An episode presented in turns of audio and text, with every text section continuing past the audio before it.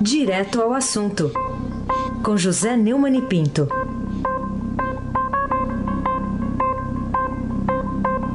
Esse é o Zé Alguém, viu? Vou deixar bem claro aqui. José Neumann e Pinto, bom dia. Bom dia, Heisen, esse sim, alguém. Abaque, bom dia, meu caro almirante Nelson Wolter. Prepare-se Oi aí, oi. Bom dia, Diego Henrique de Carvalho. Bom dia, Moncia. Bom dia, Manuel Bonfim. Bom dia, ouvinte da Rádio Eldorado 107.3 FM Raíssen Abac. Vamos começar aqui, com a manchete do Estadão de hoje que diz: em e-mail, Odebrecht fala em doação de 4 milhões de reais a Lula. E agora então, José, a luz apagou? É, pois é. O poeta Carlos Drummond de Andrade estava certo. O empresário Brecht entregou à Polícia Federal documentos para comprovar que doações oficiais de 4 milhões ao Instituto Lula saíram do setor de operações estruturadas, que é o nome oficial daquele departamento de propina empreiteira, né? Aí vocês, não, mas as doações são oficiais, isso é legal. É, Agora, o problema todo é a contrapartida para elas. É que o Marcelo apresentou e-mails enviados em novembro de 2013 para executivos desse setor que já está bastante analisado, investigado, que é o tal do Departamento da Propina. Nessas mensagens, ele informa que repasses seriam feitos por via legal, mas debitados de um total de 15 milhões da planilha italiano você se lembra dessa planilha, Heisen? Sim, abaixo? sim. Eu falo, assim, agora, é, quer dizer que se você fosse receber propina, que não é uma coisa possível na sua vida, você teria uma planilha é, sírio? É uma coisa assim do tipo? Não, Pô, pode ser, sírio. Pode, pode... Sério, ah, ah, sírio já, sério. Eu tô aceitando turco, tudo bem. É pejorativo, pejorativo Tur assim, não aos turcos, mas pela história lá do Império Otomano, vai. Mas eu aceito turco, pode ser. É um nome, assim, como se você botasse a. a. Rabi, Rabi, H-A-B, né? Lilos, Luiz Inácio Lula da Silva, palestras e eventos. JNMP, no meu caso. O material da investigação, quinta-feira. De acordo com o empresário, que está cumprindo é, a mensagem lá, está cumprindo a sua pena lá em Curitiba. Os e-mails só foram entregues agora porque não haviam sido localizados para de delação. Agora é uma coincidência interessante, Raíssa, porque coincide exatamente com o depoimento é, do Palocci. Pois é, o, o, acontece o seguinte, né, nesse, nada falta esse depoimento recente aí do Odebrecht. Tem lógica interna, tem coerência com outros depoimentos de outras delações, e agora faça a documentação que acaba com esse negócio. Não, não tem documento. Rapaz, tem documento e é recibo, e é movimentação bancária. E tudo isso dá sentido à acusação do Ministério Público da Lava Jato e desmonta a argumentação com a estrutura de bolha de sabão da defesa do Lula. Ela só engana quem quer ser enganado mesmo. Não é o nosso caso. É ou não é, Raíssen Abac? É, sem dúvida, né? Agora tá uh, os depoimentos estão se encaixando. Por exemplo, o que, que tem a ver esse novo depoimento do empresário, do empresário, empreiteiro, né, o Odebrecht, com a delação do Palocci, que essa aí caiu como uma bomba, né? Tipo aquela é. de, de, hidrogênio. É, pois é, aquela coincidência que eu falei. Não, só agora foi encontrado. Agora, a verdade é que coincide com o depoimento do, do, do Palocci, o novo depoimento do Marcelo. É, ela, esse depoimento corrobora as declarações é, do Palocci, né? É, condenado a 12 anos e dois meses de prisão pelo juiz Sérgio Moro, na Lava Jato, né? O, o, o Palocci é, confessou a Moro que é o italiano. Segundo ele, que tenta fechar um acordo de delação com a Força Tarefa em Curitiba, o Emílio Debrecht, pai de Marcelo e ex-presidente, selaram um pacto de sangue no repasse de 300 milhões ao PT durante os governos do próprio Lula e da Dilma Rousseff. No e-mail enviado em 26 de novembro de 2013 por Marcelo aos executivos Alexandrina Alencar e Huberto Silva, o chefe lá do setor da propina, né? Os três falam de forma cifrada sobre o pagamento. Italiano diz que o japonês, é, italiano Palocci, o japonês é o, o Camoto. Vai ele procurar por um apoio oficial ao INSS. ou seja, o Instituto, de 4M. Nesse caso, dois este ano e dois no outro. 4M é 4 milhões. Vai sair de um saldo que um amigo de meu pai ainda tem comigo de 14, coordenar com HS. HS é o Gilberto Silva, no que tange ao crédito, mas com MP no que tange ao discurso, pois será formal. No depoimento de 21 de agosto, o, o, o nosso Odebrecht, de repente, indicou as siglas do e-mail. É, aquilo que eu acabei de falar, né? Eu já identifiquei aqui para você. É, Marcelo afirmou que o pagamento ao Lula é acertado com o pai, não se limita aos registrados do codinome amigo, total de 15 milhões é, de reais da propina, da, da, da, propina do italiano. Isso tudo, Raíssa, parece muito lógico. E se apoia em franca e ampla documentação. Aquela coisa de, não, não tem prova, acabou, né? A defesa do Lula continua investindo na teoria do não tem prova e o juiz persegue o réu. A cantilena continua, mas a verdade é que parece mesmo que a delação do Palocci, virou a situação do ex-presidente de pernas pro ar. A argumentação da defesa, que sempre foi frágil, agora tornou-se simplesmente indefensável, com perdão do trocadilho. Quando eu estava de férias, eu escrevi um Twitter que teve mais de um milhar de retweets sobre o depoimento. Disse apenas que agora só mesmo os prosélitos do profeta Lulinha, mastro do povo, acreditam na lorotaria produzida por seus advogados militantes e advogados militantes. Isso é um auto de fé, ou simplesmente uma causa muito interessante, seja do ponto de vista da divulgação, seja do ponto de vista da grana, profissionalmente, né? A verdade passa longe, a verdade é conosco mesmo, ai sem abate.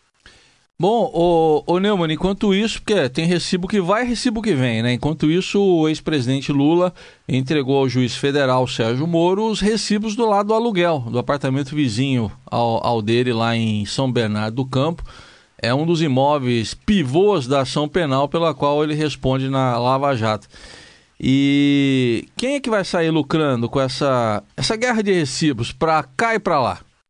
Os advogados anexaram nos autos contrato da Marisa Letícia com Glaucus de Costa Marques, que é o dono do imóvel é, no cartório. Né? O imóvel vale 500 mil, 500, valeu né, 504 mil reais e é tratado como suposta propina a Lula. Para a Procuradoria-Geral da República, a Debrecht custeou a compra do apartamento em nome de Glaucus da Costa Marques, primo do Zé Carlos Moraes, que é aquele cara que circulava pelo Palácio do Planalto com um salvo-conduto, igual aqueles salvo-condutos que o Lampião dava para os seus coiteiros do sertão do Nordeste no começo do século XX, né? É, o, o, o, na mesma ação, o Lula responde por ter supostamente recebido da empreiteira terreno onde seria sediado o Instituto no valor de 12 milhões e meio, né? O, é um investidor estranho esse primo de Bonlai. Eu fico pensando assim, eu não tenho dinheiro nenhum para comprar imóvel, a não ser o que eu moro, né? Agora o cara sai lá de Campo Grande para investir no imóvel vizinha casa do Lula em São Bernardo do Campo. Qual é o, a, grande, o, a grande atração de São Bernardo do Campo, que inclusive sofre mais do que os outros na crise por causa do problema do desemprego? Por que, é que o investidor vai comprar um, um apartamento em São Bernardo do Campo, sai lá do Mato Grosso, rapaz? Além, além do mais, segundo uma reportagem da TV Globo ontem, os recibos não têm movimentação bancária correspondente. Quer dizer, o cara assinou o recibo, mas o, o Ministério Público consegue provar que esse dinheiro não chegou na conta do tal do Glauco. É lamentável ver mais uma vez também, o Raíssa, o Lula transferindo para a mulher Marisa, mãe de seus filhos, avó de seus netos, toda eventual atuação ilegal e ilícita dele a respeito das acusações que ele ainda responde. Trata-se de mais um traço de seu perfil, de seu caráter, desde sempre. A covardia associada ao venha a mim e ao, e ao vosso reino, nada. É uma espécie de Pai Nosso arrevezado que não foi o que a tua mãe te ensinou, Raia sem abate. É, não mesmo. Agora, vindo para o presidente atual aqui, o de plantão, o presidente Michel Temer decidiu revogar aquele decreto de extinção da Reserva Nacional de Cobre Associados, a RENCA, que é uma área da floresta entre os estados do Amapá e do Pará. A, a novela acabou, ainda vamos ver algum capítulo, porque eu acho que eu estava falando agora há pouco aqui, né, mano, que a manchete que eu mais tenho visto aqui é Temer recua. E aí depois vem o assunto que ele recua. É, realmente, é, ele. É, é, é, o que eu acho incrível nisso é como é que ele pensava que ia tomar uma decisão desse tamanho, dessa importância, uma decisão tão estúpida como essa, que teoricamente tenha sido é, proposta pelos Ministérios de Minas e Energia e Meio Ambiente, quando na verdade os ministros nem sabiam da história, pensando que não ia ter repercussão, rapaz. Há uma polêmica no mundo inteiro, né? Agora, ao revocar, ao revocar o decreto, o governo restabelece as condições originais da área criada em 1984. Em nota, o Ministério de Minas e Energia destacou que as razões que levaram o Olga a propor a extensão da RECA são as mesmas. O país necessita crescer e gerar empregos, atrair investimento para o setor mineral. É a mesma conversa de sempre. Eles estão fazendo o jogo dos, minerais, dos mineradores, como fazem o jogo dos bandidos que cerram a floresta, e ficam é, atribuindo isso ao desemprego que o governo criou. Não foi o governo do Temer, mas o Temer fazia parte dele, era o governo é, da Dilma. Esse episódio do vai vem sobre a reserva do Renca é a lambança mais óbvia, mas como você falou, o verbo que o Temer mais conjuga na primeira pessoa é o verbo recuar. E esses assessores dele, rapaz, eles são os reis da lambança, né? Olha, é só podia ter sido mesmo, um tiro na água, né, rapaz? Bom, vamos falar aqui do deputado Carlos Marum, do PMDB do Mato Grosso do Sul, que responde, ele é relator lá da CPI da JBS, ele responde por improbidade administrativa. Que sur... é, é surpresa isso aí para você, Neumann? É, é uma reportagem do, do grande repórter Luiz Macluf de Carvalho do Estadão. E o nosso Marum, como você lembrou, além de ter uma figura, digamos, rocambolesca, com aquela cara meio suína, né? Lembra um pouco o Gedel, é do mesmo, do mesmo time, né? É um pau para toda a obra, já era na defesa do Cunha, agora é na do Temer, né? Ele foi posicionado pelo Palácio, Planalto, como você avisou, na estratégica esta, relatoria da CPI mista da JBS, na qual o Temer pretende se vingar de Janot e de Joesley, também um pouco do Wesley, né? Bom, esse senhor esse senhor está sendo processado, segundo o, o, a matéria do Lima Cluf, por improbidade administrativa, quando era presidente da Agência de Habitação Popular do Mato Grosso do Sul. Você, tendo um contato assim com o Marum, você compraria, o oh, Heisen, uma casa que o Marum estivesse vendido, estivesse vendendo, apesar de ser uma casa baratinha, uma casa popular, meu amigo. Surpresa nenhuma. O que esperar de uma turma que faz de tudo para tentar salvar a cara de cunha agora vende a alma para salvar o Temer? A atuação dessa gente toda chega a ser deprimente, rapaz. Pensar que esses caras têm o poder de fazer leis é, com as quais nós todos conduzimos nossas vidas, planejamos nossas vidas, é um absurdo. E ainda dizem que Deus é brasileiro, como você lembrou, nessa aquela música do Biquíni Cavadão, Zé Ninguém, aquele sucesso que eu estou devendo e que hoje, enfim, vou pedir o Nelson para tocar aqui. Ah, Meu amigo Heisen Rabat. Já, já, mas que você acabou de voltar de férias e tem um assunto ainda que está pendente aqui. A Oi, né? O pessoal não desiste aí, né, Mani? Eu viajei e voltei. Rapaz, o São Paulo está na segunda divisão. O Corinthians contando com a ajuda do juiz. Como é que é? O São Paulo está onde? A mãe de Joe. A mãe de Joe, né? Onde, Joe. onde que o São Paulo está? Ah, não, é Joe, né? Joe. Bom, viajei e voltei. A turma da Oi continua querendo nos tomar. A história agora, segundo a matéria do Estadão de 23 de setembro, da Marisa Durão, é que o Oi confirma conversas com a China Telecom. Ótimo. Mas um dos, dos entraves é a dívida da Oi com a Anatel. Nós já falamos sobre isso. Né? Já tentaram de tudo para tomar a nossa parte, que é a parte da União, né? A lei relâmpago foi barrada pelos ministros Barroso e Carmen Lúcia do Supremo. Você lembra daquela lei relâmpago eles queriam aprovar correndo uma mudança é, para poder vender e, e, usar dinheiro público para pagar e perdoar a dívida da Oi na Anatel, etc. E ainda bem o ministro Barroso e a ministra Carmen Lúcia impediram isso. Nessa longa história já teve de tudo. Já teve um egípcio trazendo aqui as pirâmides, né? Um americano e agora é um chinês. Sempre propondo com algum disfarce diferente o direito e o dever da União de receber a dívida. A União, eu repito, é você que está me ouvindo. É o Heisen que está conversando comigo. É o Nelson que está pondo isso no ar. Os que quebraram a empresa seguem capinando o que resta e Juarez Quadri, né, deixa dilapidar a empresa e não protege a União, função que seria também do senhor Gilberto Kassab. O, o Quadros, aliás, teria que proteger o consumidor porque a agência serve para isso. Os chineses estão dispostos a comprar ações da Oi, mas só comprariam se as ações tivessem valor positivo e não tem, passam a ter se os credores perdoarem as dívidas. Qualquer credor, os credores privados não vão perdoar, claro, não são bestas. Os acionistas atuais não querem entregar as ações de graça. Então, viram os canhões para cima de nós, da viúva, da União, de nós, Raiz. A causa da quebra da Oi não é a União e sim a má administração.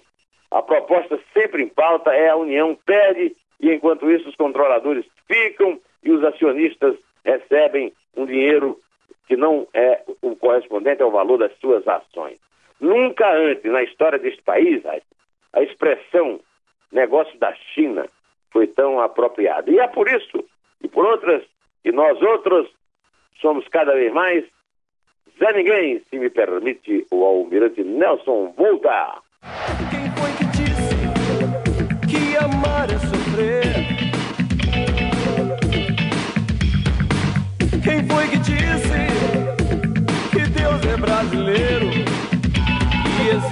Ordem e progresso?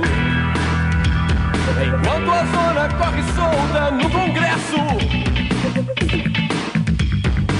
Quem foi que disse que a justiça tarda, mas não falha? Que se eu não for um bom menino, Deus vai castigar. Os dias passam lentos, aos meses seguem os aumentos. Bom, antes que Deus nos castigue, vamos contar? Bora, bora, bora contar aqui. É três. É dois. É um. Em dez.